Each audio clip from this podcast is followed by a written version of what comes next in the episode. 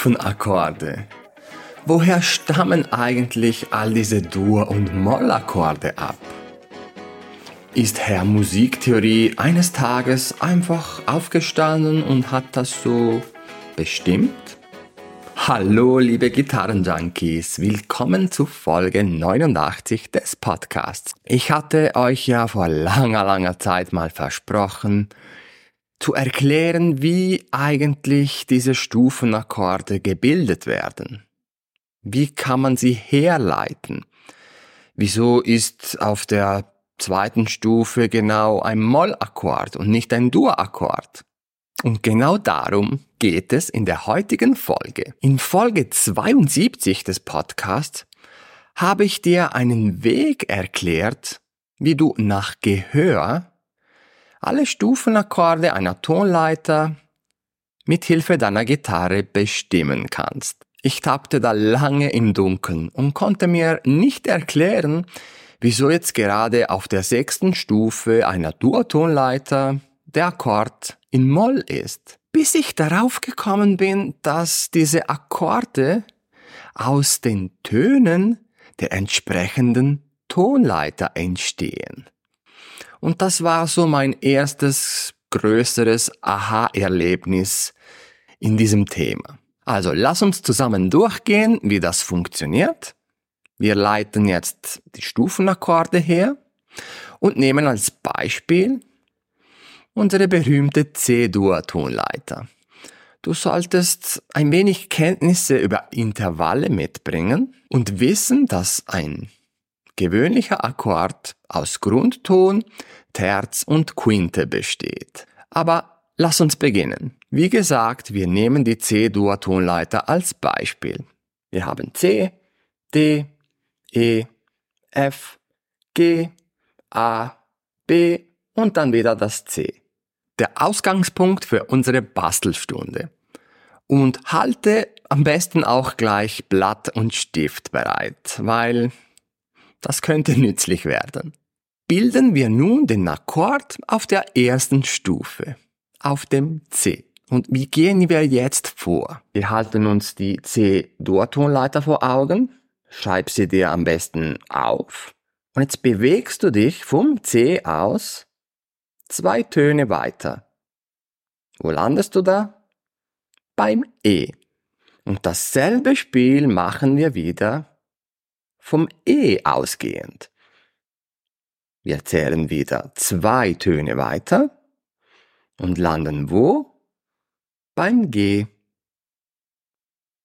Jetzt haben wir die drei Töne bestimmt, die unser C-Akkord auf der ersten Stufe beinhaltet. Wir haben den Grundton, das C, wir haben die Terz, das E wir haben die Quinte, das G. Und wie wissen wir jetzt, ob das E eine kleine oder große Terz ist?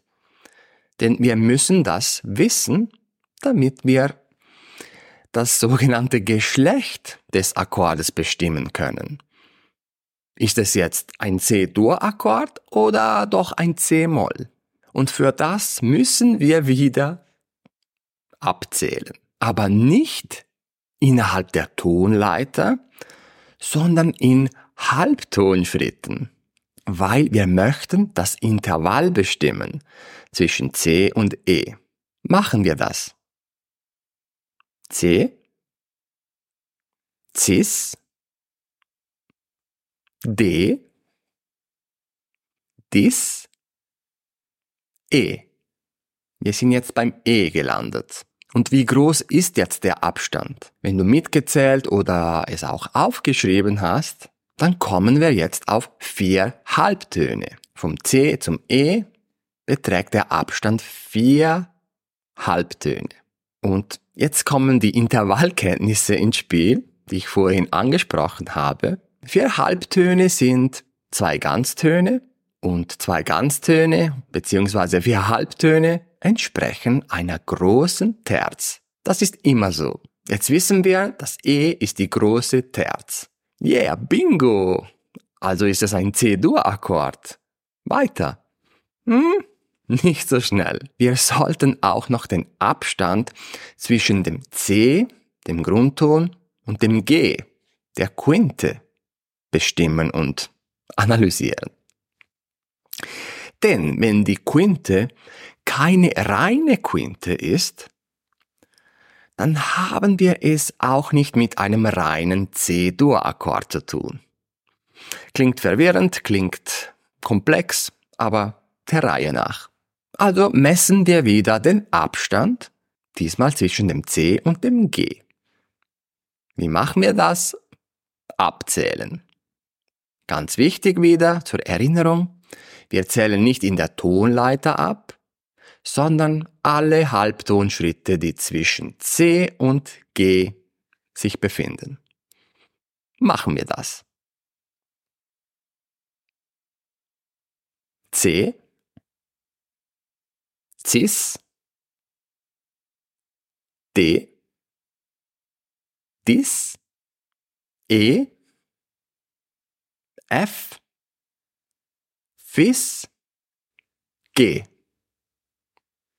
Wir haben sieben Halbtonschritte dazwischen, beziehungsweise dreieinhalb Ganztöne. Das ist dasselbe. Und der gewiefte Intervallkenner weiß jetzt, dass sieben Halbtonschritte, was für ein Abstand ist, eine reine Quinte. Yes! Jetzt ist es endlich offiziell. Wir haben es auf der ersten Stufe mit einem C-Dur-Akkord zu tun. Okay, das wäre jetzt eigentlich auch logisch gewesen. Wir befinden uns in der C-Dur-Tonleiter, also muss fast per Definition die erste Stufe ein C-Dur sein. Aber wir wollen es ja herleiten, um das Ganze zu verstehen. Und das ist jetzt eigentlich die ganze Hexerei dahinter. Das kannst du mit jeder Tonleiter machen. Machen wir noch die zweite Stufe. Wir machen dasselbe Spiel wie vorhin. Beginnen jetzt aber beim zweiten Ton der Tonleiter. Was ist der zweite Ton der Tonleiter? Ganz genau, das D. Same procedure as before. Wir beginnen beim D und zählen wieder zwei Töne in der Tonleiter weiter. Wo landen wir? Beim F. Wir haben jetzt den Grundton, das D, und die Terz, das F. Jetzt brauchen wir noch eine Quinte. Also, was machen wir? Genau, vom F aus wieder zwei Töne weiter. Und wir landen beim A. Unser Akkord auf der zweiten Stufe beinhaltet also das D, das F und das A. Halten wir das so fest. So, und jetzt wieder messen wir den Abstand zwischen D und F. Wir wollen ja wissen, ob es sich um eine kleine oder um eine große Terz handelt. Und auch hier wieder wichtig, wir zählen alle Halbtöne dazwischen ab. Wir zählen nicht in der Tonleiter ab. Das heißt, vom D zum F haben wir, versuch's mal selbst, D, Dis, E und F. Dieses Mal haben wir drei Halbtöne Abstand. Und auch hier wieder deine Intervallkenntnisse. Drei Halbtöne sind eineinhalb Ganztöne und das entspricht einer kleinen Terz. Der Akkord der zweiten Stufe könnte also Moll sein. Aber messen wir weiter. Wir müssen wissen, ob die Quinte eine reine Quinte ist oder nicht. Also messen wir jetzt das Intervall, der Abstand zwischen D und A, unserem dritten Ton. Das wäre dann D, Dis, E, F, Bis, G, Gis und A. Wir sind wieder bei sieben Halbtönen. Und wie vorhin bereits gesagt, sieben Halbtöne entsprechen einer reinen Quinte. Das heißt, wir haben auf der zweiten Stufe einen D-Moll-Akkord.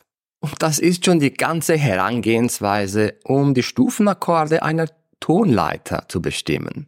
Wir machen jetzt nicht jede Stufe gemeinsam, sondern bei Interesse, wenn du das wirklich verstehen möchtest, dann mach doch du weiter.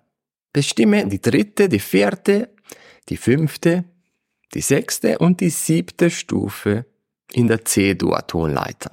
Und kleiner Spoiler am Rande, wenn du bei der siebten Stufe angekommen bist, wirst du etwas Interessantes entdecken.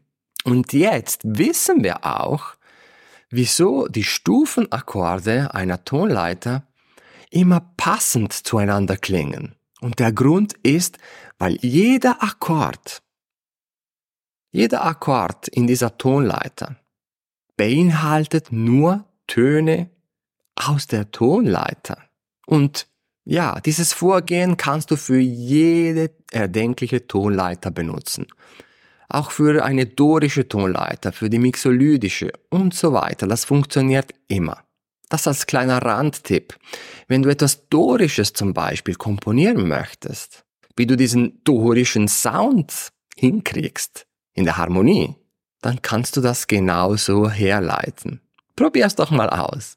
Okay, das war jetzt eine Folge für all diejenigen, die ihr Gesamtverständnis der Musik weiterentwickeln möchten. Denn du weißt ja, beim Gitarrenjunkie geht es darum, den Musiker in uns zu finden und zu entwickeln. Und wenn du deinen inneren Musiker noch weiterentwickeln möchtest, dann nix wie hin auf gitarrenjunkie.com und trag dich kostenlos in unserer coolen E-Mail-Community ein. Dann erhältst du einmal pro Woche ein kleines Gehörquiz und sofort eine Schritt-für-Schritt-Anleitung, wie du Melodien nach Gehör lernst. Denn du weißt schon, innerer Musiker, Musikalität, für das brauchst du einfach dein Ohr. Ich sag danke fürs Zuhören und auch fürs Zuschauen. Ich habe dieses Mal mit einer Videopodcast-Folge ein bisschen experimentiert. Mal gucken, wie das ankommt. Und ich freue mich bereits aufs nächste Mal. Tschüss.